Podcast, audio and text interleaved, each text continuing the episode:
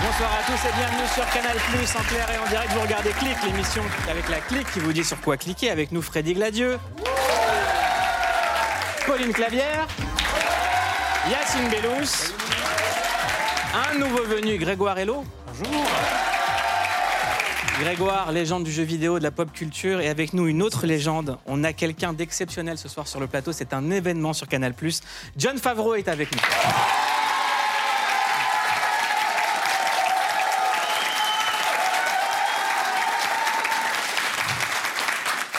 John Favreau, bienvenue dans Click. C'est la première fois que vous êtes à la télévision française.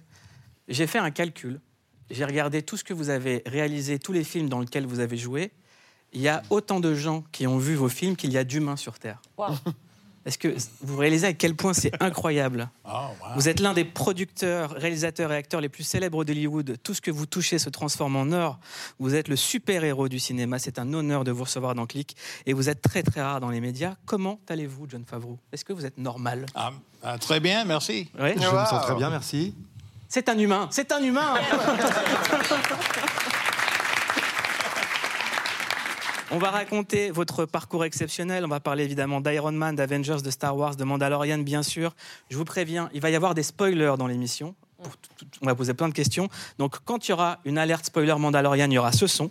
Ah, ok c'est bon. oui.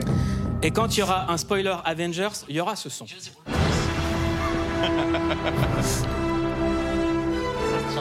Donc vous êtes en France pour la troisième saison de The Mandalorian qui sort le 1er mars sur Disney+. On a 1000 questions à vous poser, donc il y aura des spoilers. C'est la série star de Disney+. Disney+, a été lancé en 2019, c'est distribué par Canal+, en France et ça compte plus de 161,8 millions d'abonnés dans le monde. Vous êtes producteur, créateur, showrunner, scénariste et même réalisateur de certains épisodes. À partir du 1er mars, nouvelle saison avec un épisode par semaine. Voici la bande-annonce et on a John Favreau dans Click. There's something dangerous happening out there. And by the time it becomes big enough for you to act, it'll be too late.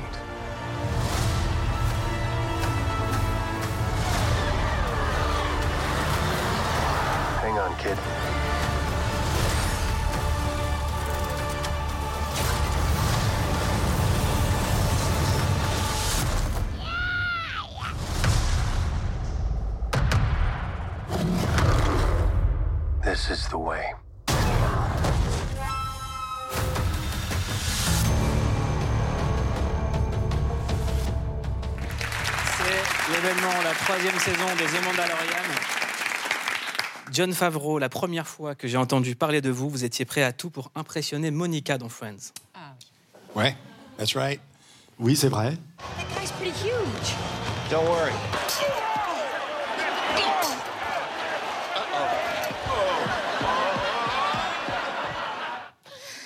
Et en quelque sorte, ce qui s'est passé après, bah, vous étiez déjà dans la peau d'Iron Man, mais à votre façon.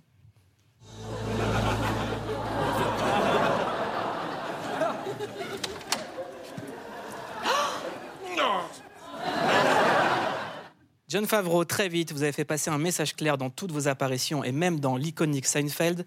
C'est cool d'être là, mais c'est pas ma vie. C'est cool d'être drôle, mais je ne suis pas un clown comme les autres. Regardez. Bozo? No. B-O-Z-O. Sorry. Uh, You've never heard of Bozo the Clown? no. How could you not know who Bozo the Clown is? I don't know. I just don't. How can you call yourself a clown and not know who Bozo is? Hey, man. What are you hassling me for? This is just a gig. It's not my life. I don't know who Bozo is. What, is he a clown? Is he a clown? What, are you kidding me? Well, what is he? Yes, he's a clown. All right, so what's the big deal? There's millions of clowns. On vous a ensuite vu dans un couloir avec Batman, mais en 2008, vous allez rejoindre un autre super-héros, Tony Stark, alias Iron Man, dont vous allez réaliser le premier film et donner naissance au MCU. I am Iron Man. John Favreau, tout ce que vous touchez fonctionne à merveille. Vous devenez le meilleur sparring partner d'Hollywood avec votre fameuse règle numéro 1.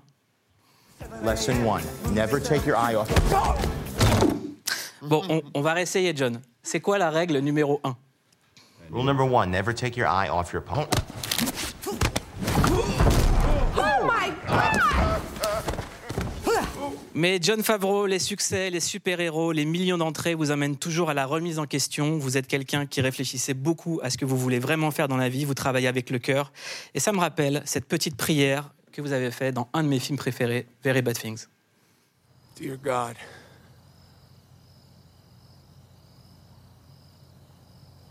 I don't fucking know how to pray. Say what's on your mind. You know, speak from the heart. Let it flow. Et quand vous parlez avec le cœur, c'est un film qui s'appelle Chef, écrit, joué et réalisé par John Favreau. C'est 100% vous et c'est sublime. Is this madness, huh? There's carne asada. Check it out. Wow. Chef Big Dog up all night cooking. Shut up and taste this, um, amuse douche. On dit amuse-bouche. Amuse-bouche. now I know. Thank you. Comment, comment on Maintenant, je dit sais, merci. Comment on dit Uh, amuse-bouche? Amuse-bouche, bravo. Amuse-bouche. Après Chef, John Favreau et Disney se rencontrent. Ça donne aussi le livre de la jungle, le roi lion. Et entre vous, c'est l'histoire de la vie, le cycle éternel.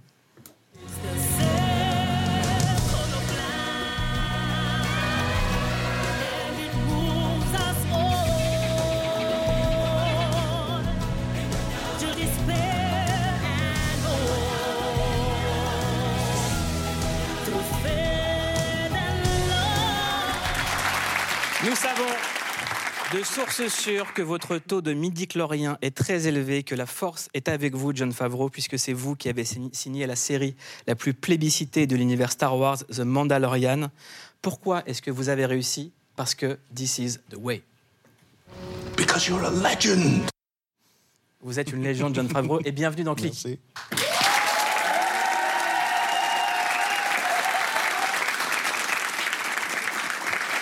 Lundi dernier, vous avez reçu votre étoile sur Hollywood Boulevard. Pour l'occasion, l'acteur Robert Downey Jr., à qui vous avez offert le rôle d'Iron Man, vous a rendu hommage. J'aimerais qu'on écoute.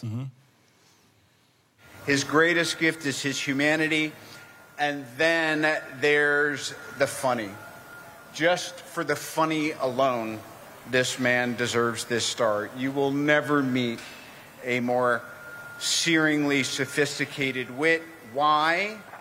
Because he gets the joke. And the joke is often painful.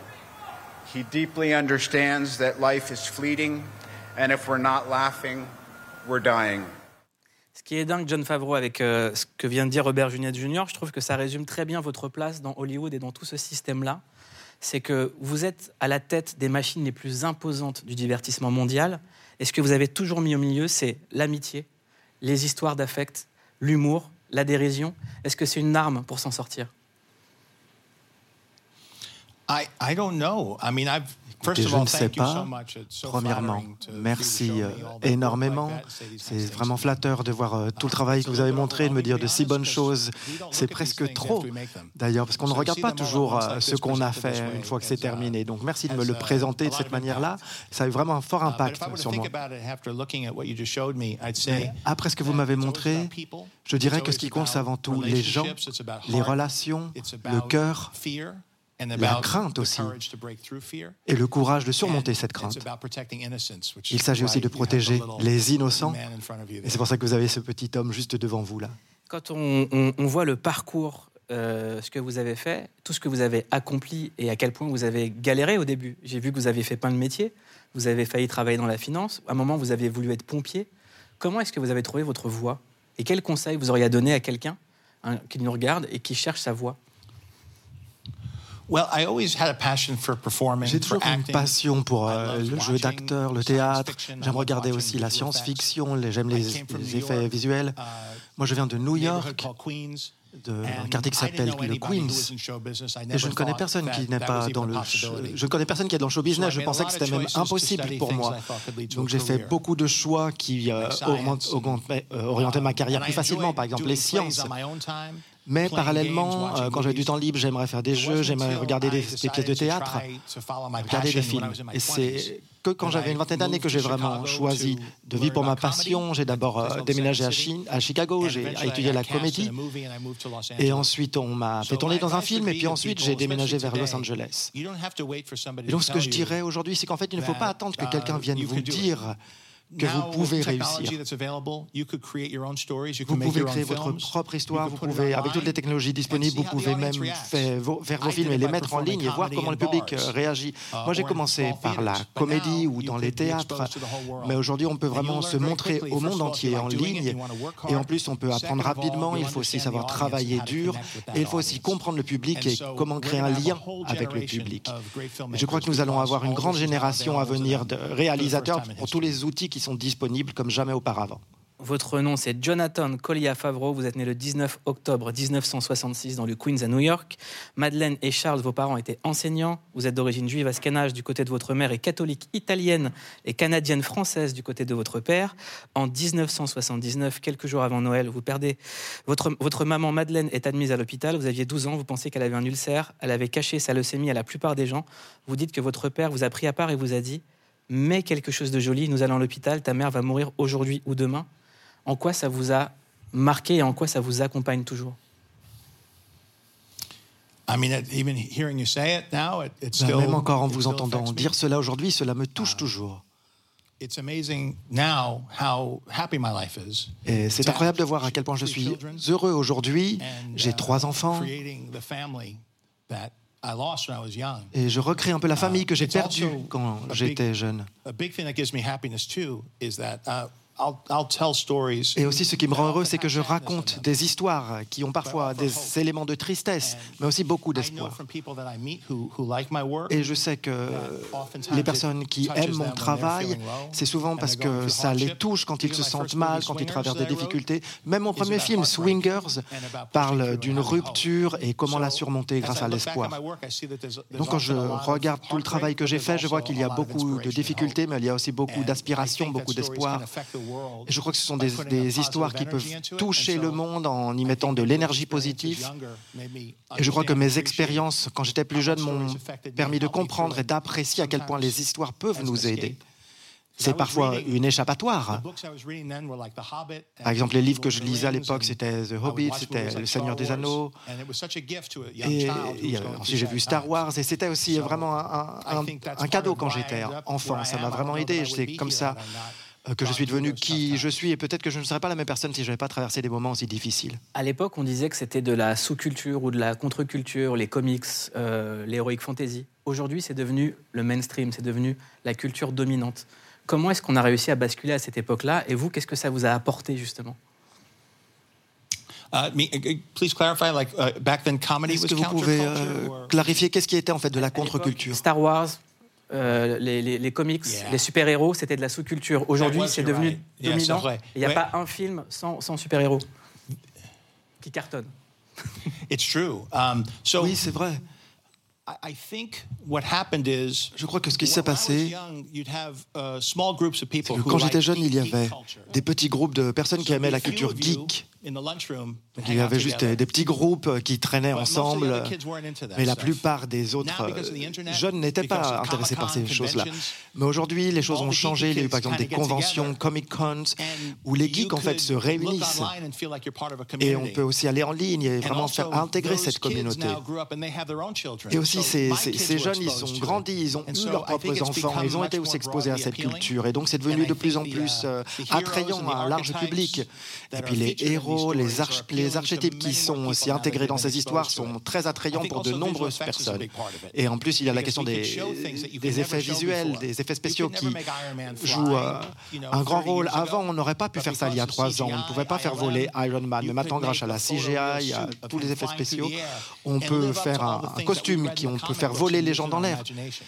Et, cela vraiment euh, aussi multiplie encore l'imagination. Donc il y a un peu cette combinaison de la technologie qui permet d'ouvrir un peu ces histoires euh, et le fait aussi qu'elles soient un peu internationales. Parce for qu'aux the États-Unis, on ne world. fait pas so des it's films juste pour les États-Unis, on fait des films pour le monde entier. Donc it. il est important aussi que n'importe qui puisse euh, sentir un lien avec euh, Iron Man, que ce soit pas simplement spécifique à une seule culture. Il faut que les symboles donc soient très attrayants pour tout le John monde. Favreau, on va parler d'Iron Man, mais avant, spoiler, Avengers Alert.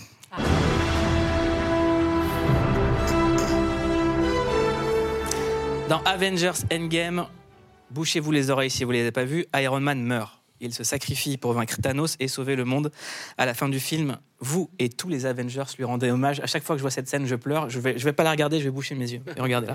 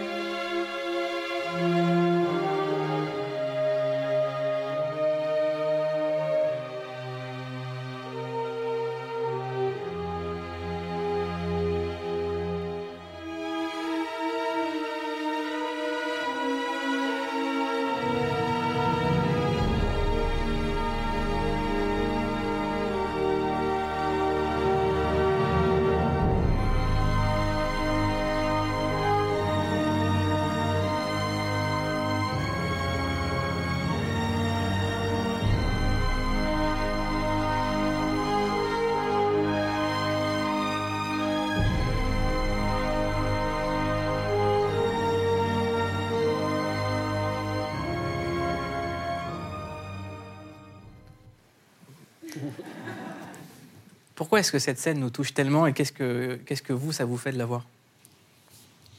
Well, again, I haven't seen this until, Une fois encore, je ne l'avais pas revu avant la première, en fait, euh, quand, quand and le I film a été, est sorti. Et je vois tous ces gens qui sont à la fois des personnages, mais aussi des acteurs et des amis. When we started off with Iron Man, it- Et lorsque nous avons commencé avec. Iron Man, ce It n'était pas un, grand film. C'est devenu populaire après que was nous l'ayons fait. Mais quand nous le étions en train de le filmer, like, c'était uh, beaucoup plus petit que or, uh, Batman, par exemple, ou Spider-Man. C'était donc plutôt un film petit par rapport à, cela. Et personne ne savait aussi qui était Iron Man.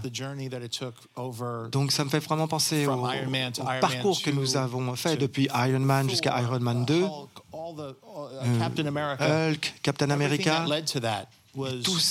Qui a- a tous to ces films en fait qui m'ont mené jusqu'à ce point, environ lots of 12 kids who films. Et il y a beaucoup d'enfants qui euh, ont grandi avec ces personnages. Et pour être honnête, moi j'étais vraiment préoccupé à ce moment-là. Et donc les frères Rousseau qui ont, diri- qui réalisé ce film avaient vraiment une vision euh, pour ce film et ils savaient comment combiner le chagrin et le triomphe à la fin de la- du film. Mais moi, j'étais vraiment préoccupé que ce personnage était tellement vrai pour les gens, tellement réel, que ça allait être trop déprimant de le voir mourir. And it's good when entertainment doesn't shy away from Mais c'est bien en fait aussi quand finalement les films n'évitent pas la, la tragédie, tant qu'ils parviennent toujours à transmettre un sentiment de- d'espoir et de triomphe. Est-ce que vous pensez qu'ils ont eu raison de tuer Iron Man? It's not my place to say. Ce n'est uh, pas à moi de le dire. I, I would have been uh, uh, scared to as a filmmaker. Moi, en tant que réalisateur, ça m'aurait effrayé de le faire, mais j'ai quand même vraiment aimé le produit final, ce film, et je suis fier d'y avoir participé. C'est un, c'est un film incroyable. Là, on parle d'un nouveau Avengers qui arrive. Spoiler Avengers. Alors, on récapitule ce qui va se passer dans le prochain Avengers. Un nouveau méchant qui s'appelle Kang maîtrise les dimensions et le temps. Donc il peut y avoir plein de variants de plein de super-héros et plein d'Avengers. Vous êtes d'accord avec ça? Um, I, you, at this point, I'm a fan and uh, somebody pour l'instant, moi, je the suis films. un fan et qui regarde les films. Et même si je suis ami avec Kevin et les autres personnes qui font ce film, je ne leur parle pas So I don't have euh, à, à ce knowledge. sujet, donc je n'ai pas de connaissances en fait que les autres n'ont pas. En tout cas, ils ont vraiment trouvé de très to bons acteurs two-dimensional heroes qui permettent de donner de la them into vie à ces héros bidimensionnels characters. et les transformer en uh, personnages complets. Big bad guy Et donc, ils ont besoin d'un unify nouveau méchant stories. qui pourra And I contribuer think à unifier toutes les histoires. Et je crois qu'ils ont vraiment trouvé quelqu'un qui a excited to see what beaucoup de happens. talent et je souhaite vraiment voir En, ce qui va en se tout passer. cas, nous, on a quelqu'un à vous suggérer si par exemple il faut un Iron Man d'une autre dimension. On a un Robert Downey Jr. en France, c'est José Garcia. Voilà. et, et il peut vraiment faire un, un- un Iron Man du multiverse. Voilà. Si jamais Kang a besoin d'un adversaire, il se trouve en France et il fait du rosé, il fait du très bon vin. Oui. Euh, Greg, un mot. Oui. Euh, je voulais savoir, euh, est-ce que c'est parce qu'elle vous a cogné dessus dans Iron Man 2 que vous avez fait en sorte que Black Widow n'ait pas de bel enterrement à la fin de Endgame? Uh, it's a good question. I don't, C'est une bonne know. question. Uh, so the question is, is, is there no funeral at the end because Donc la question c'est is- qu'il n'y avait pas de funérailles à la fin parce que. Black Widow m'avait frappé, c'est ça? Yes, no, I, first of all, I, uh, Scarlett Johansson, let me say, is. Uh, premièrement, just, has turned into a fantastic friend through this euh, experience. en fait, elle est devenue vraiment une très bonne amie à moi et en plus, elle s'est vraiment beaucoup entraînée pour euh, euh, le film. Elle a fait toutes les cascades, les sauts, etc. Elle a vraiment pris son rôle au sérieux dès le début. I think that her character turned into Et je one of the crois que iconic son figures in it. personnage est devenu And, vraiment emblématique. like when I look at that, that, that footage you showed, I Et quand je, je- ce que vous venez de montrer à l'écran, ça m'a vraiment ramené beaucoup de, de- de souvenirs euh, de ce travail-là avec elle. Il y a un film qui est très cher à votre cœur, dont j'aimerais qu'on parle avec Pauline, c'est The Chef. Moi, c'est aussi mon préféré. Et je me demande si c'est pas aussi votre préféré. C'est Chef, effectivement. Euh, c'est l'histoire d'un chef de renom qui travaille dans un grand restaurant à Los Angeles et qui un jour bah, reçoit une très très mauvaise critique. Elle est injuste, bien sûr, parce que lui a essayé de faire autre chose. Et la réaction du chef, Karl Casper, moi je l'adore, je voudrais qu'on la regarde ensemble. And you don't do anything. What do you do? You sit and you eat and you vomit those words back? To make people laugh. You know how hard I work for this shit? Do you know how my whole staff works? What sacrifices make to make you happy, and then you just smugly just fucking shit on my shit? Et alors, vous l'avez souvent dit, euh, John Favreau, il y a un parallèle pour vous entre le cinéma et la cuisine. Et quand on voit ce grand chef comme ça s'énerver, je me suis dit peut-être que c'est un peu ce qu'il ressent aussi, lui, en tant que grand acteur de blockbuster, en tant que... De temps en temps, cette petite révolte, elle fait du bien. Est-ce que vous avez eu envie, en tant que grand acteur, justement, de faire un film indépendant comme ce chef choisit, lui, d'avoir son petit food truck? Est-ce que c'est un acte de révolte, ça? I, I, I see the. Um, there are parallels. Oui, il y a des parallèles en effet. But if you look at what the movie's about, Mais si the vous regardez vraiment l'histoire euh, du film et, et cette scène, vous voyez que le chef, en fait, il a tort. Parce que c'est pas ce qu'il faut faire avec une telle énergie négative. Ce qu'il faut faire, C'est se remettre en question, se demander si on reste fidèle à soi-même ou si on fait quelque chose en quoi on ne croit plus. Et si on croit toujours en, en ce qu'on fait, on ne s'énerve pas. Right? But when somebody doesn't like something and I don't like it too, Mais quand quelqu'un n'aime pas euh, ce que je fais et que moi je n'aime pas non plus, c'est là en fait que je trouve les choses difficiles. Et donc là, c'est l'histoire de quelqu'un qui it faisait quelque chose qu'il he n'aimait plus. Il faisait quelque chose qu'il pensait peut-être rendre euh, les, cho- les gens heureux. Et ce qui l'intéressait, de savoir ce que les autres pensaient de lui. Mais finalement, quand il euh, change et qu'il va faire euh, des sandwichs dans un food truck et que plus personne ne le connaît, c'est là qu'il se rend compte qu'il a fait le bon choix. Il rend les gens heureux et il est reconnecté avec cette passion de la cuisine qu'il avait initialement. Et de ce point de vue-là, oui, je, je, je suis vraiment d'accord avec ce message général. C'est vraiment moi. Et c'est aussi le film qui m'a fait passer à une autre étape dans ma carrière. Um, C'est après aussi que j'ai commencé à travailler sur euh, Le Roi Lion ou euh, Le Livre de la Jungle ou encore Star Wars. En tout cas, quelque chose a changé en, en moi quand j'ai fait ce film. Not that I ever Je me suis dit que take. Ce n'est pas qu'avant je faisais des- des- des- du travail que je ne voulais pas faire. Mais maintenant je me disais, si tout le travail que je vais faire, ce sera avec des gens qui respectent ma vision. Je ne veux plus faire de compromis. Et si j'échoue ou si je réussis, c'est parce que moi j'ai échoué ou j'ai réussi. Je ferai mes propres erreurs et non pas les erreurs d'avoir écouté quelqu'un qui me disait quoi faire. Et donc depuis, même si j'ai fait des grands films, euh, je crois que je pense vraiment que j'ai eu une bonne relation créative avec les gens sur- avec lesquels j'ai travaillé sur, euh, sur ce And film. Et ce film m'a apporté beaucoup de joie dans la vie. Et même si c'est difficile, je n'ai on jamais l'impression it's d'avoir because I fait des compromis. Maintenant, si je travaille sur And I'm quelque chose, c'est very toujours parce que je veux vraiment le faire. Et je suis toujours très fier de ce que je produis, même si tout le monde ne l'aime me pas because toujours. Et finalement, and the ça ne me dérange I pas parce respect que moi, je l'aime. Et les gens que je respecte aiment aussi ce que je fais généralement. Mais il y a quand même une moitié de mes films que des gens n'aiment pas. Il y a beaucoup de choses sur lesquelles j'ai travaillé que les gens n'aiment pas. Et cela fait partie de votre parcours. On n'a pas toujours euh, de la chance, on n'a pas toujours raison, des fois on se trompe. Et je pense qu'il faut apprendre de ces échecs. Et il faut s'en servir ensuite pour s'inspirer et s'améliorer. Et ensuite donner l'exemple aux personnes avec qui euh, vous travaillez. Mais on ne peut pas contrôler par contre le goût des gens s'ils aimeront ou pas votre travail. Et ça, c'est quelque chose que j'ai appris. Et il faut respecter que tout le monde soit différent. Et moi, heureusement, j'ai eu la chance d'avoir eu l'opportunité de faire ce travail que j'adore et de pouvoir le travailler avec tout le monde, avec vous, et qu'il y a aussi des gens qui apprécient ce que je fais. This feels like a, a it reinforces that um, my gratitude. Cela for- for- renforce for encore ma I feel about my gratitude pour euh, ce que je ressens vis-à-vis de mon travail. Cette émission s'appelle Click. C'est une bande, une clique qui vous dit à chaque fois sur quoi cliquer. On a cliqué sur votre film The Chef. Et ce soir, on clique tous sur Mandalorian, la saison 3. C'est le recommandé du soir. Il y a bien longtemps, dans une galaxie lointaine, très lointaine, Someone tell me why we even need a Mandalorian. Well, apparently they're the greatest warriors in the galaxy. cinq ans après le retour du Jedi et ce fameux face-à-face, I feel the conflict within you. Let go of your hate. It is too late for me, son. voici l'histoire de The Mandalorian, un chasseur de primes solitaire, I can bring you in warm, or I can bring you in cold. Vous ne verrez quasiment jamais son visage, Mando. Is that you under that bucket? mais derrière ce casque se cache un cœur tendre, He means more to me than you will ever know. car The Mandalorian, en plus d'être un formidable guerrier, est un papa poule chargé de la sécurité d'un baby Yoda, de son vrai nom, Grogu. Ce duo improbable parcourt la galaxie et ils rencontreront sur leur chemin de nombreux amis, mais aussi des ennemis. The Empire. Alors si vous êtes nostalgique des Stormtroopers, des Jedi et des combats au sabre laser, Just like the good old days.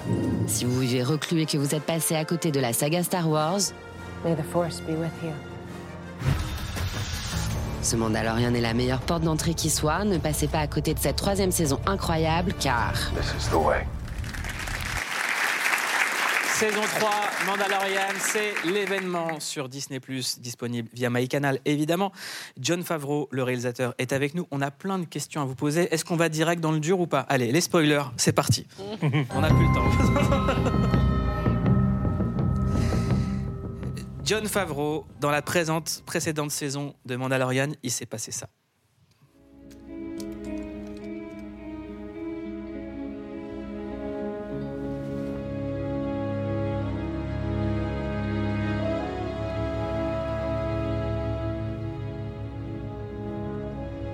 Are you a Jedi? I am. Là, on a tous les frissons. Expliquez-moi, vous, réalisateur, de faire revivre, de, refaire, de faire revenir Luke Skywalker, tout simplement. Qu'est-ce qui se passe quand on fait ça? I feel, first of all, a tremendous sense of responsibility. Premièrement, j'ai un grand sens de responsabilité with. parce que j'ai grandi avec lui. To- It's like having a beautiful home Donc c'est comme si vous avez une belle maison dans laquelle vous avez grandi, and it was designed by a brilliant qui était architect. conçue par un super bon architecte. Et en fait, vous, vous, élargissez cette maison. Eh bien, vous voulez aussi rendre hommage à ce qui a déjà été Uh, construit. Et donc, quand cette scène est apparue, j'avais peur que les gens, en fait, la rejettent, think it's- it takes you, it's distracting, it takes you out of the story. que ça les sorte de l'histoire, en quelque sorte. Mais en fait, j'ai parlé à mon partenaire Dave Filoni et nous étions d'accord que s'il devait s'entraîner avec un Jedi, il y a un seul Jedi euh, qui, qui pourrait remplir ce rôle et ce serait Luke Skywalker. Et donc, on a demandé à Mark Hamill en fait ce qu'il en pensait et il nous a soutenus euh, et on a développé une nouvelle technologie pour le rajeunir. Mais finalement, toute la technologie doit disparaître et vous devez ressentir quelque chose. C'est ça qui compte.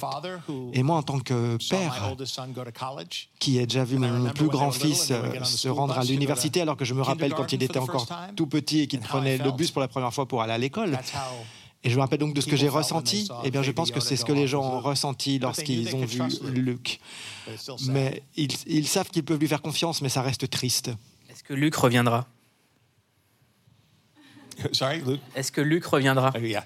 Well, he, well, he already was. If you saw the book of Boba Fett, Oui, il est aussi dans le livre de Boba Fett. season Euh, Nous avons d'ailleurs sorti uh, des Baby scènes dans cette saison où il euh, forme Baby Yoda, Grogu et Grogu. missed his father more than he wanted to Et be a nous savons que Groga, Grog- Groga veut vraiment euh, connaître encore plus son père que d'être un Jedi. Et là, je donne un spoiler. Ils, se réunissent après avoir été séparés season dans three euh, le of livre. Et aussi dans la uh, saison we're 3 going to see du them Mandalorian, together nous allons les voir ensemble une fois que Grogu aura fini sa he's not formation. um, Et donc, il n'est plus un bébé euh, vulnérable. Il a des compétences Jedi qu'il a appris euh, du plus grand Jedi qui soit. Quelle a été pour vous la réunion la plus prise de tête en pensant à l'écriture de la saison 3 Vous avez dit est-ce qu'on fait ça? Est-ce qu'on le fait pas? Sans, En spoilant, allez. well, well, there's a, you know, part of it is what do I want to see? L'une des questions, c'est savoir ce que moi je veux voir. Donc nous nous sommes réunis, lorsque nous avons des idées, nous en parlons et nous voyons quelle est la réaction des uns et des autres. Parce que comme c'est secret, il n'y a que nous-mêmes, il n'y a que notre petite équipe.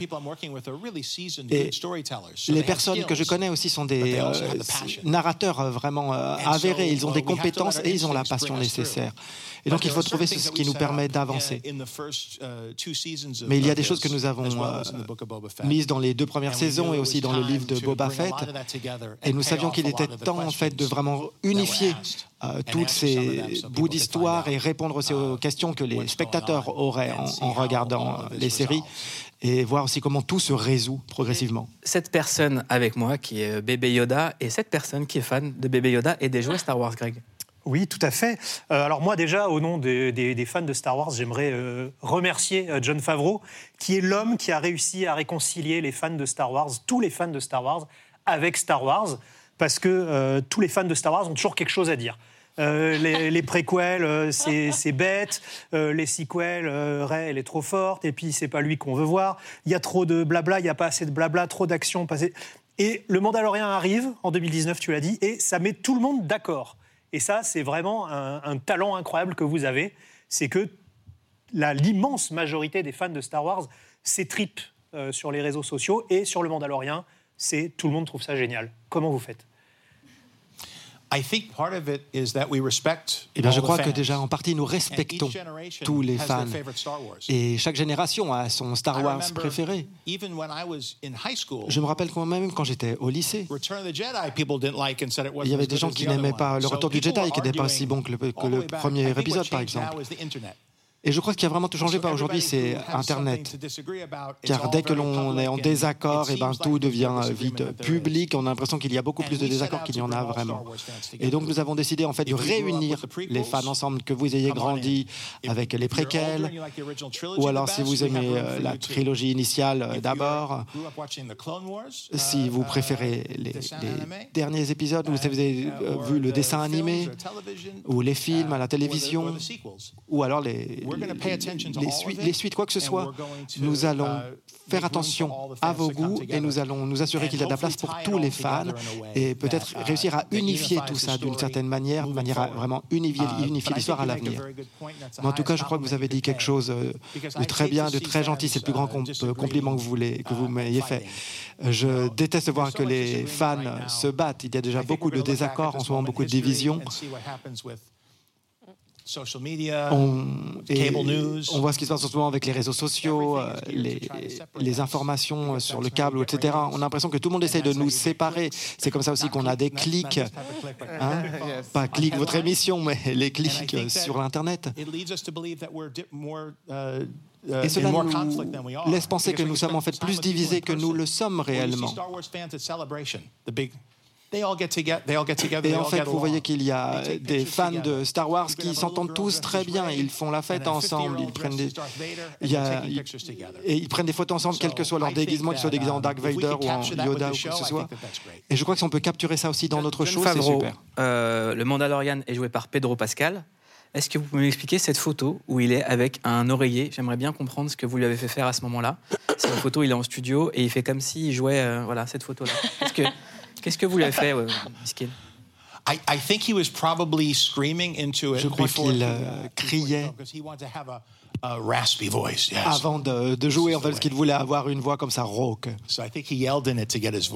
Donc je crois qu'il entraînait euh, sa voix pour, pour la rendre un peu plus rauque. Vous parlez des détails pour les fans. Il y a même des détails qui vont jusqu'à euh, une petite, un homme qui se balade avec une sorbetière qui est devenue une vraie légende. Regardez, on en parle juste après. Famous ice cream maker. There it is. Because there's a bunch of people at Celebration that dress up as a character that they've named Wilro Hood. I think it is. I don't know where the name comes from. Continue. So, and it's just somebody who's running in the background at Cloud City as everything's going crazy running with a prop that clearly he was a deep background character. So it's just an off the shelf ice cream maker. And this thing has become such a focus of the fans that they have people who dress up and find that ice cream maker. It's a highlight of Star Wars Celebration that they have the running, what's it called? Uh, it's the running of the Wilrow hoods. With everybody who dresses stormtroopers, dresses Mandalorians, dresses rebels, dressed as. And then you have a bunch of orange drum suits. orange Running drum with ice cream makers through the celebration. and everybody goes berserk. They love it. C'est John Favreau, l'un des plus grands réalisateurs au monde qui est sur ce plateau. Quand on pense à ce sens du détail et au cinéma, un autre réalisateur qui a le sens du détail mieux que personne, c'est David Fincher. David Fincher va recevoir un César d'honneur vendredi en France. Euh, Est-ce que vous avez un mot à lui adresser à David Fincher? Parce que je- on va faire un click avec lui comme ça. Uh, I, I only know him casually. Moi, je Uh, le connais juste comme ça. I've learned a lot from watching his work. Mais j'ai appris beaucoup de son travail. Il est très méticuleux. Um, when you uh, when you're wanting to be a filmmaker, I didn't go to film school. Je crois you- que quand on veut être réalisateur, moi, vous savez, je ne suis pas allé à l'école donc de réalisation, donc euh, j'ai appris en regardant ce que les autres font. Et avec Fincher, ce qui est vraiment impressionnant, c'est de voir en fait qu'il ut- il utilise juste un éventail limité de mouvements de caméra et pourtant et il vous fait ressentir beaucoup avec pourtant une manière de faire des films très lim- très euh, calme. Il y a parfois des films avec beaucoup de mouvements, des caméras sur des grues, et le, le- le caméra est un personnage. Mais chez Fincher, ce n'est pas le cas. Chez Fincher, les mouvements sont lents, sont délibérés. Il veut vraiment contrôler les mouvements. Des fois, il fait deux mouvements en même temps, et c'est tout. euh. a lot of restraint. So he's a very disciplined filmmaker. Donc, il est très discipliné, il s'auto-limite de cette manière-là. Et il a aussi une vision très solide de son film avant de le um, faire. You're seeing a very uh, uh, specific, defined interpretation of what's in his his mind. Et donc, il y a une interprétation très spécifique de ce qu'il y a dans son, euh, de, ce qui se passe dans son cerveau, ce qui est vraiment très différent de la manière dont je travaille. Moi, j'aime que les gens discutent entre eux, qu'ils euh, changent leur dialogue. Je viens de la comédie, j'étais aussi acteur. Donc, je veux saisir ces moments qui sont un peu plus chaotiques. Mais quand je vois quelqu'un comme David I Fincher, realize that, you know, there are people who have a very, je vois aussi uh, qu'il y a des uh, personnes qui euh, ont discipline, énormément de compétences et work with de discipline et qui travaillent vraiment avec leurs um, acteurs ou leur équipe a very compelling vision for pour créer une uh, vision uh, très convaincante de ce qu'ils veulent réaliser. Merci beaucoup, John Favreau. Avant de vous quitter, il nous reste 30 secondes. Vous répondez oui, non, oui, non, ok? Est-ce que vous allez réaliser un Star Wars? Have I what? Est-ce que vous allez réaliser un film Star Wars? Il dit toujours ça quand il sait. Have I made a Star Wars film? No. Est-ce que j'ai fait un film Star Wars? Non. Est-ce que vous allez être impliqué dans l'écriture du prochain Avengers? Uh, uh, je ne sais quoi. Est-ce que vous avez kiffé venir dans Click? I very much so. On a kiffé vous avoir dans Click. Passez une excellente soirée. Mandalorian, 1er mars. John Favreau était là. Merci beaucoup.